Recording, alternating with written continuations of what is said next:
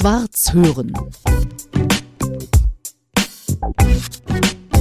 Zwei Wagen sitzen jetzt hier beieinander. Ja. Wir, Arnulf Rating und ich, sind fast am selben Tag geboren. Nur das Jahr differiert etwas. Arnulf, lange geplant und nun hat's geklappt. Schön, dass wir beieinander sind. Ja, wunderbar. Das ist eben Waage. Also äh, man sagt ja immer, Waage ist ausgeglichen, aber Waage ist ausgleichend. Das heißt, man hat sehr viel Turbulenzen und man muss manchmal sehr an einer Schale ziehen, damit äh, das hinkommt und manchmal kommt es hin und dann trifft man sich. genau, so ist es. Wir sitzen hier in Lübars, so viel darf ich sagen, richtig? Ja, auf jeden Fall. Das gehört zu Berlin? Ja, das ist das letzte Dorf von ehemals West-Berlin. Ja. Im Grünen? Und trotzdem bist du meist mit Öffentlichen unterwegs, habe ich gelesen. Genau. Ja, ich muss diese Idylle oft verlassen. Das ist ja, ich habe die ja extra so gewählt. Also wie Tucholsky das mal gesagt hat, das ist der Traum jedes Berliners.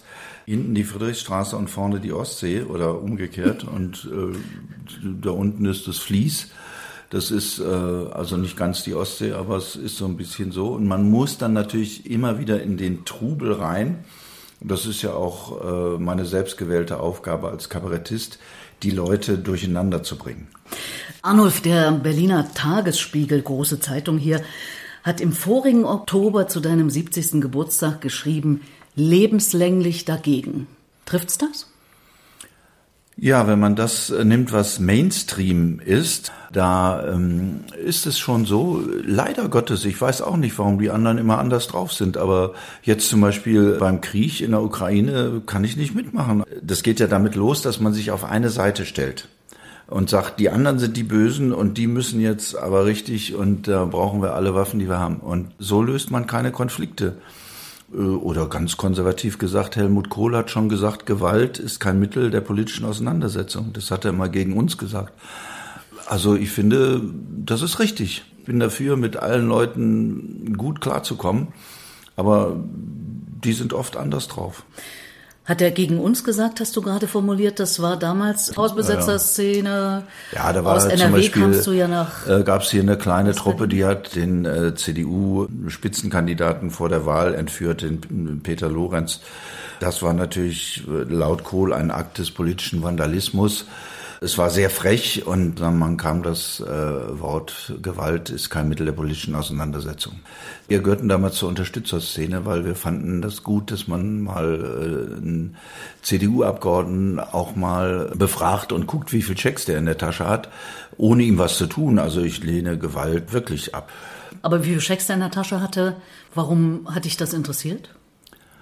Naja, die Leute sagen, äh, da ist ein demokratischer, unabhängiger Kandidat, der will für uns was tun. Und wenn man sich die Figuren anguckt, dann hat man oft den Eindruck, wieso wollen die eigentlich was für uns tun? Warum interessiert sich so jemand für das Gemeinwohl? äh, der in seinem Leben nichts anderes gemacht hat, als, als Bürokrat zu sein oder Politiker zu sein, der, der gewählt werden will von anderen Leuten. Und äh, dann kriegt man ja oft den Eindruck, ja, die arbeiten für was anderes. Das sieht man auch an ihren Handlungen.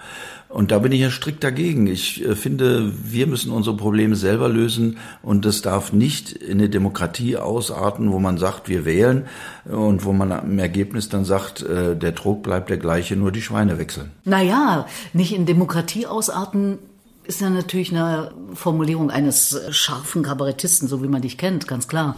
Wir haben ja nun mal Demokratie, ne? Wobei die wird Ja, meistens äh, missverstanden. nein, nein, ne? Die meisten Leute denken, Demokratie ist das, was ich will. Warum machen die nicht das, was ich will? Dabei ist Demokratie doch einfach nur Mehrheits. Genau, dann muss man aber Geschichte. auch Mehrheitsentscheidungen machen und nicht den Leuten ganz dicke Wahlprogramme vorlegen und jetzt sollen sie danach wählen und dann wählen sie danach und dann sagt man ja, jetzt ist Zeitenwende, April, April, wir müssen jetzt alles ganz anders machen. Dann muss man das auch wieder den Leuten zur Abstimmung vorlegen. Brauchen wir zum Beispiel schwere Waffen für die Ukraine? Wer ist dafür, wer ist dagegen? Und wenn das dann wirklich demokratisch abgestimmt wird, dann kann man das auch machen. Aber in diesem äh, Wust, in diesem Brei, dieses Paket, was da mal angeboten wird, wir sind Sozialdemokraten, wir setzen uns für die Schwachen ein, das ist äh, dann grenzwertig. Aber so Abstimmungen, Volksabstimmungen wie in der Schweiz sind ja in der deutschen Demokratie nicht vorgesehen. Leider nicht. Neulich war ich in der Schweiz, wo wir schon gerade in der Ukraine aktiv waren als Unterstützer und da muss ich sagen, es ist einfach ein angenehmes Gefühl, wenn man in einer Stadt ist, Zürich, die jahrhundertelang nicht zerstört wurde und die kein NATO-Land ist. Die machen den Boykott mit da gegen Russland, äh, aber die sagen zum Beispiel, wenn Deutschland sagt, äh, wir liefern den Waffen, dann sagen die Schweizer, aber die Munition kommt von uns, die kriegt er nicht. Das finde ich gut. Ja, wie kriegen wir es denn besser hin? Arnulf, hast du eine Idee? Also, wenn ich es wüsste, würde ich es beruflich machen. ich glaube, es geht eben nur durch Ideen und durch Gemeinsamkeit. Also, mhm. dass die Kommunikations- Fähigkeit gefragt. Ich kenne ja eine sehr große Kommunikationstheoretikerin und Praktikerin, Petra Schwarz, die könnte das erklären. Wir müssen uns verständigen. Es mhm. ist zum Beispiel keine Art, aufeinander zu schießen und nicht miteinander zu reden. Das geht überhaupt gar nicht.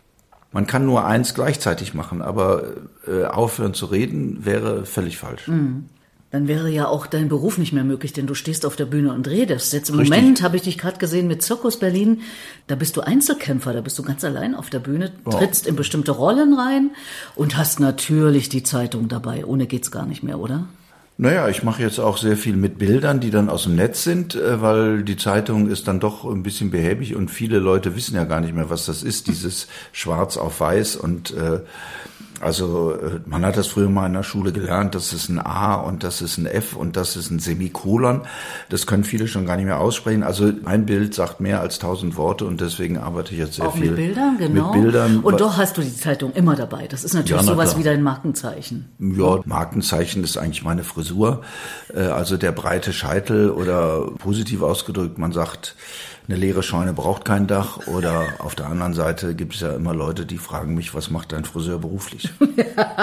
Rote Schuhe, schriller Haarkranz, fertig ist der Politclown, habe ich unter anderem gelesen. Das ist eine gute Überschrift, Ach so, oder? sowas sagen, ja, ja, ja. ja. Das schlecht. ist ja schön, äh, wenn man nicht ernst genommen wird. Das ist ja das, was ich den Politikern, also Herrn Scholz zum Beispiel, der eine ähnliche Frisur hat, immer wünsche. Mhm. Wir sollten eigentlich die Politiker nicht zu ernst nehmen, sondern mhm. das mal als Spaß auffassen. Und das versuche ich in meinem Programm ein bisschen äh, rauszuarbeiten, wie auch den Charakter der Ablenkung. Ich zeige die Zeitung und erkläre den Leuten damit, was wir alle wahrnehmen. Warum interessiert uns auf einmal der Tod äh, der britischen Königin? Das ist eine sehr nette Frau, die hat sehr lange in ihrem Beruf durchgehalten. Äh, das muss man sagen. Äh, aber zum Beispiel, da fragen wir nicht, äh, woher kommen eigentlich die Kronjuwelen und sollte man die in die Länder zurückgeben. Und äh, vielleicht machen sich viele Leute Sorgen, dass Beerdigungen heute sehr, sehr teuer sind, also mehrere Milliarden kosten und sind deswegen daran interessiert, wie geht das, wie muss ich das bei mir machen. Das kann interessant sein, aber warum das so erlebt wird, stündlich verhungern hunderte Kinder, die schlecht beerdigt werden. Das steht überhaupt nicht in keiner Zeitung. Und das finde ich dann ein gewisses Ungleichgewicht. Da sind wir ja schon beim Thema, weil dieses Gespräch, da geht es ums Leben, aber eben auch um den Tod. Ja. Und ich habe mir mal in einer deiner blauen Montage, die ich regelmäßig besuche, notiert, da hast du gesagt, Sterben ist in Deutschland die Todesursache Nummer eins. Ja. Das kann man auch heute noch unterschreiben. Das ist richtig, ja. Und so gehst du ja an vieles ran und das lässt einen ja dann auch schmunzeln oder sogar lachen, richtig auflachen. Die Art und Weise, wie du auf der Bühne ja Zeitgeschehen und generell Leben kommentierst. Aber sag mal, wenn wir beim Tod einmal sind, bei dir ist es ja noch lange nicht so weit. Du bist naja, ja das erst ich, ich versuche jeden Tag so, so, zu leben, äh, dass es der letzte ist. Und äh, wenn man das versucht, also das schafft man natürlich nicht immer, weil man verschiebt auch viel auf morgen. Ha, aber da kriegt man ein Gefühl für die Wertigkeit des Augenblicks und äh, das müssen wir alle lernen, im Augenblick zu leben. Wir machen immer Pläne für die Zukunft oder machen Dystopien, das ist ja das Modewort der neuen Zeit. Wir entwickeln schreckliche Visionen für die Zukunft. Also die Intensivstationen werden überfüllt sein wo ich immer sage, Prognosen sind schwierig, vor allen Dingen, wenn sie die Zukunft betreffen. Mhm.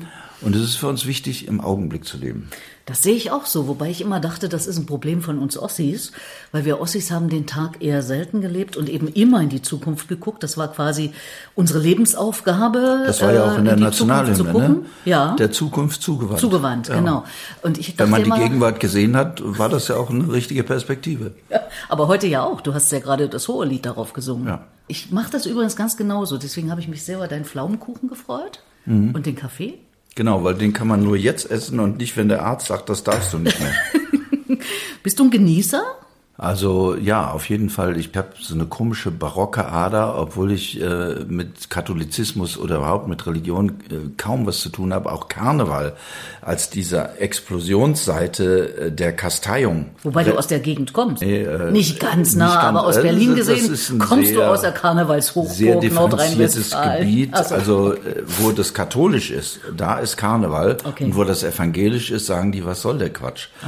Und in dem Ruhrgebiet und äh, Westfalen an der Grenze zum Rheinland, wo ich herkomme, da ist das praktisch von Dorf zu Dorf ist das verschieden. Bin aufgewachsen in Wuppertal, das ist äh, die Stadt gewesen mit den meisten Religionsgemeinschaften. Da gibt's viele kleine Betriebe, Webereien und Färbereien und so. Da ist äh, chemische Industrie. Bayer ist da groß geworden, weil man den Fluss hatte, wo man das alles abschieben konnte. Jede kleine Firma hatte praktisch eine eigene Religionsgemeinschaft. Der Mann hat sich um die Geschäfte gekümmert und die Frau hat sich um das Seelenheil der Beschäftigten gekümmert und dann haben die sonntags immer im Wohnzimmer irgendeinen Gottesdienst gemacht, der direkt anders war als der von der Firma nebenan. so haben die praktisch äh, Bindung des Personals betrieben, mit Ewigkeit begründet. Und die Schwebebahn gab es in Wuppertal. Die Oder Schwebe- gibt's immer noch? Ja, das ist ja auch, was man will, höher hinaus. Also das ist zwar an einem schrecklichen Eisengestänge und als mal ein Elefant damit gefahren ist, hat er die Tür aufgemacht und ist runtergesprungen und hat die mit Wupperwasser nass gespritzt. Aber ähm, man will da höher hinaus, das stimmt. So, und dann waren wir jetzt kurz wieder abgekommen vom Tod, Arnulf. Du lebst jeden Tag so, als wäre er der Letzte. Ich versuche das, ich versuche das. Und bereitest du schon vor, wie es alles sein soll, wenn es dann mal passiert ist, dass der letzte Tag wirklich da ist? Das ist mir eigentlich ziemlich egal, weil dann ist es für mich hier erstmal vorbei. Wir haben gerade für Wolfgang Neuss eine Gedenktafel an seinem Haus in der Lohmeierstraße aufgehängt. Äh, Der Kultursenator hat eine wunderschöne Rede gehalten und Juppie von der Uferfabrik und ich durfte auch ein bisschen was sagen. Und da habe ich mich an den Zeitpunkt erinnert, als nämlich Neuss gestorben ist. Kurz bevor er von einer Armada von Helfern ins Krankenhaus gebracht werden sollte, er hatte äh, Hodenkrebs und da haben die Mediziner gesagt, so wie der da in seiner Wohnung sitzt und wie dreckig das ist und, und er hat gesagt, ich gehe in kein Krankenhaus, weil er konnte da schon gar nicht rauchen. Kurz davor ist äh, Neuss gestorben und wir waren keine Angehörigen, wir wollten aber von ihm Abschied nehmen und das durften wir nicht. Und äh, dann haben wir gesehen, wie damit umgegangen wurde und wie überhaupt unsere Sterbekultur da niederliegt und dann haben wir gesagt, wir entwickeln das mal und dann haben wir eine, einen Verein gegründet, Letzte Hilfe. Da haben wir uns dann ein paar Mal im Ufergelände getroffen. Da gab es eine Kolumne in der Taz äh, von Herrn Bröckers und äh, wir haben versucht, das zu bewegen. Da war dann Bestatter da und da war ein Palliativmediziner, also der später die Palliativmedizin und das Hospizwesen ganz stark entwickelt hat, äh, Professor Dr. Müller-Busch. Und wir haben überlegt, wie können wir das machen? Und wir sind alle keine Freunde von Vereinsleben. Und dann hat jeder seinen Weg gesucht, den Umgang mit dem Tod zu verbessern. Das heißt, den Tod in unser Leben reinzuholen. Der Tod ist ein Teil des Lebens. Als dann mein Kollege Günther Tews an AIDS gestorben ist, Einer von den drei Tornados? ja, da haben wir das auch so praktiziert. Der war verstorben in seinem Zimmer, der hat sich verabschiedet. Ich glaube, da wäre noch manche medizinische Hilfe möglich gewesen, aber er wollte einfach nicht ins Krankenhaus. Er war da ein paar Mal drin, klar, aber er ist dann zu Hause gestorben.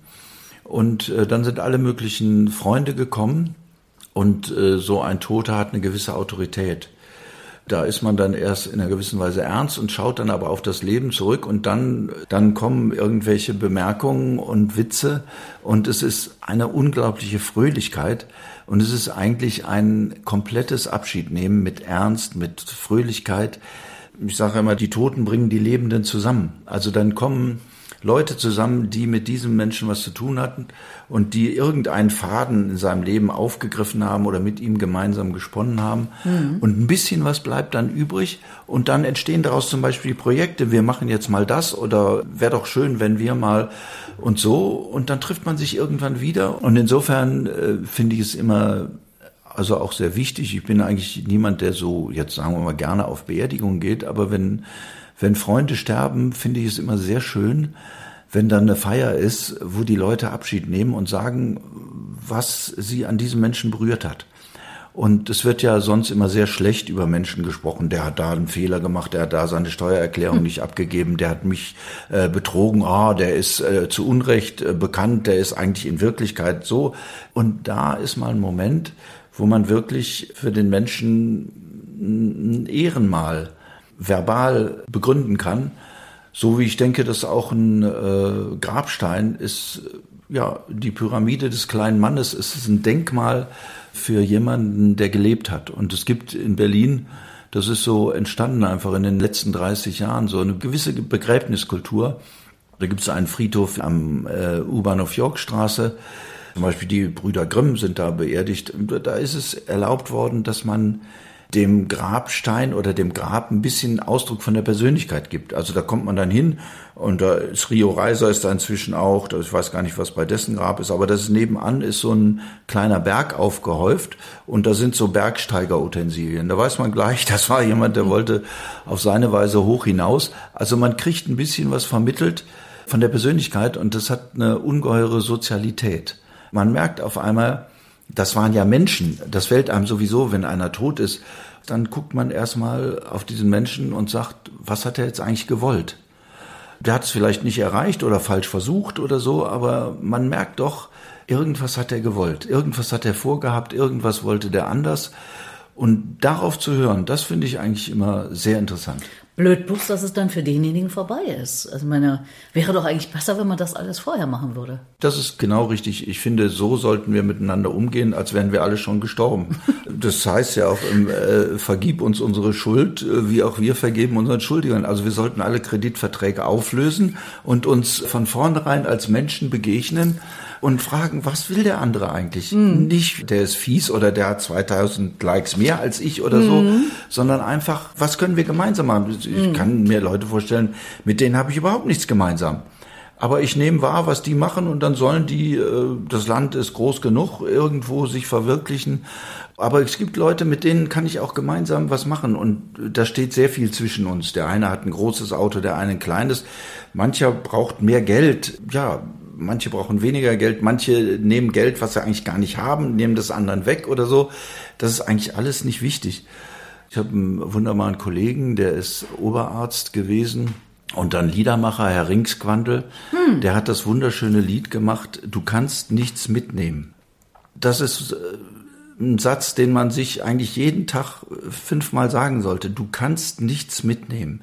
Ja, und ich habe einen äh, Kumpel gehabt, der hat sich sehr krank, äh, sehr alt äh, noch ein Fahrrad gekauft. So, damit ist er fröhlich immer rumgeradelt, trotz aller Arthrosen, die er hatte.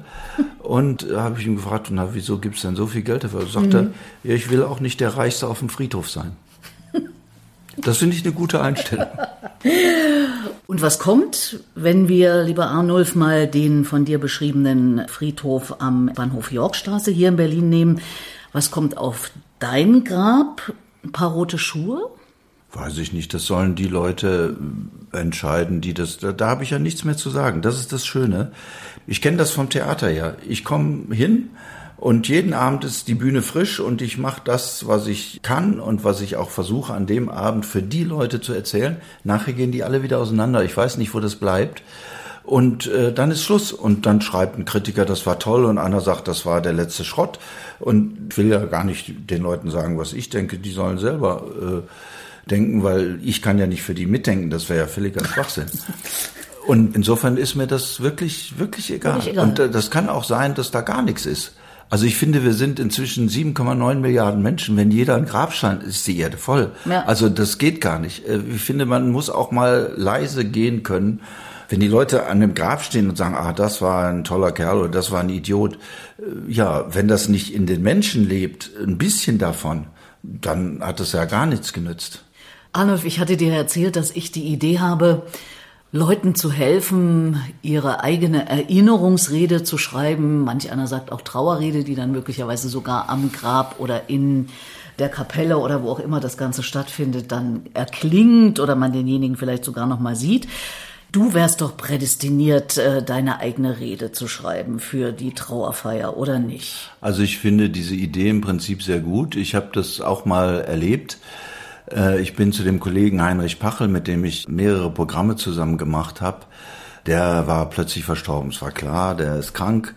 Und dann äh, ist mein Regisseur Uli Waller und ich, wir sind da von Hamburg und Berlin dahin geflogen und wir haben gesagt, hoffentlich sehen wir den noch, bevor der in Sarch und ins Kühlfach getan wird. Und dann sind wir gelandet in Köln praktisch zur gleichen Zeit, haben ein Taxi genommen und sind dann dahin gefahren und haben gesehen, auf einmal ist ein Leichenwagen vor uns. Und wir haben gesagt, oh Gott, oh Gott, hoffentlich schaffen wir das. Und der Leichenwagen hat sich in dem verkehrsberuhigten Wohngebiet verfahren und wir waren dann vor ihm da äh, bei dem Haus des gerade Verstorbenen. Und dann kamen wir da an und dann hörten wir auf einmal laut dessen Stimme. Und dann lief just zu der Zeit, da hat der WDR mal schnell reagiert, eine Hommage auf den Kollegen und er war, war, hat selber geredet und wir kamen dann dahin und fanden ihn da liegen und haben lachen müssen, weil er gerade so lustige Sachen erzählt hat. Und das fand ich natürlich ein sehr schönes Erlebnis. Der Leichenwagen kam eine halbe Stunde später. Den hatten wir also überholt. Sonst wäre uns dieses Erlebnis gar nicht äh, zugute gekommen. Mhm. Und ich finde, wenn man selber daran schreibt, dann kommt man nämlich genau auf den Punkt, wofür bin ich eigentlich da? Oder was, was habe ich mir eigentlich vorgenommen? Ein Kollege von mir hat mal ein wunderschönes Theaterstück gemacht, wo er bei einer Demonstration in Gorleben, wo es um äh, das Atomlager ging, was ja jetzt nicht mehr dahin kommt, von Polizisten zusammengeschlagen wird und er wird bewusstlos und auf einmal schwebt er aus seinem Körper raus und sieht unten, wie Notärzte und Polizisten noch gemeinsam sich bemühen, äh, was wird er verhaftet oder wird er wiederbelebt und so und er schwebt da oben so und auf einmal ist er bei Petrus vorm Schreibtisch und der Petrus äh, stellt ihm die schlichte Frage, was hast du aus deinem Leben gemacht? Und dann äh, sagt er so, na ja, ich habe hier demonstriert und dies und aber ihm fiel eigentlich nichts Substanzielles ein. Und äh, wenn man sich diese Frage mal stellt, im Leben, was hast du denn aus deinem Leben gemacht? Was würdest du denn über dich sagen? Oder was könnte man über dich sagen, äh, wenn du tot bist?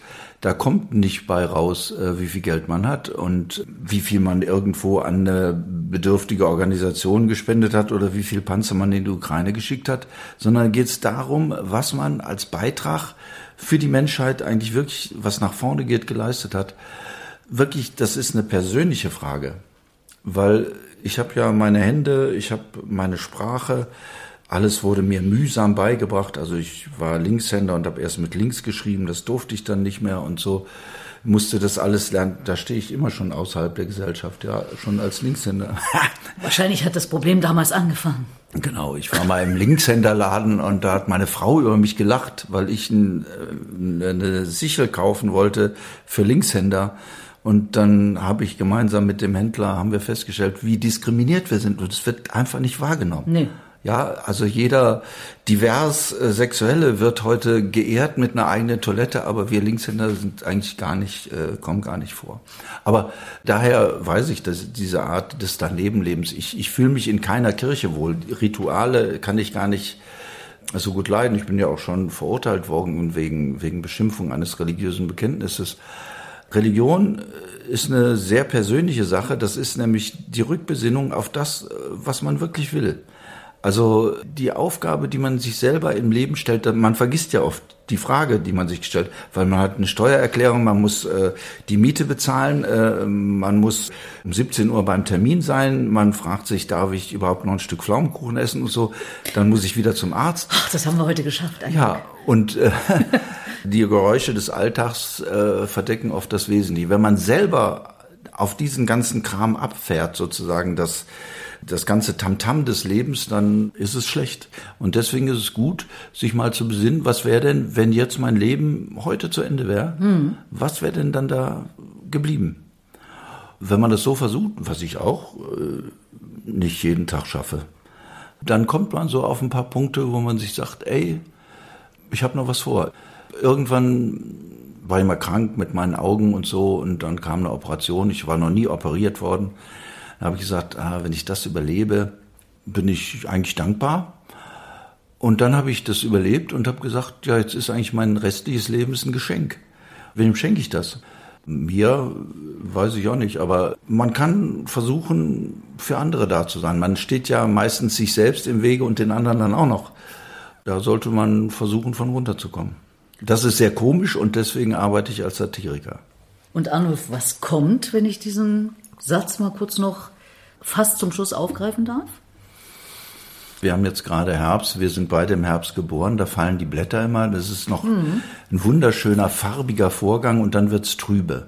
Und viele Leute sagen, warum soll nicht immer Sommer sein? Ich lege mich auch abends manchmal ins Bett und dann bin ich ohne Bewusstsein und träume irgendeinen Quatsch und wache am nächsten Morgen wieder auf und mache die Steuererklärung weiter, die ich am Abend vorher nicht geschafft habe, obwohl ich eigentlich gar keine Steuererklärung machen will. Ich kann mir schwer vorstellen, dass dieses Leben, was ich jetzt führe, das einzige ist, was ich in meinem Leben jemals führe. Also ich glaube schon, dass äh, wie beim Baum jedes Jahr neue Blätter kommen, dann kommt aus dem gleichen Prinzip was anderes wieder und ich komme vielleicht nächste Mal als der Urenkel von Queen Elizabeth oder äh, sowas weiß ich nicht, irgendwas, was ich noch nicht gehabt habe. Aber du hast immer rote Schuhe an und sogar zu Hause rote Hausschuhe. Ja, Wahnsinn. Und ich habe heute auch extra rote Strümpfe angezogen, wenigstens. Wunderbar. Ja. Das ist, äh, Kommunikation, dass man sich so vorbereitet, dass man von Kopf bis Fuß auf den anderen eingestellt ist. Das finde ich gut und das ist äh, wirklich äh, jahrelange professionelle Tätigkeit. Danke, Petra Schwarz. Danke dir, Karl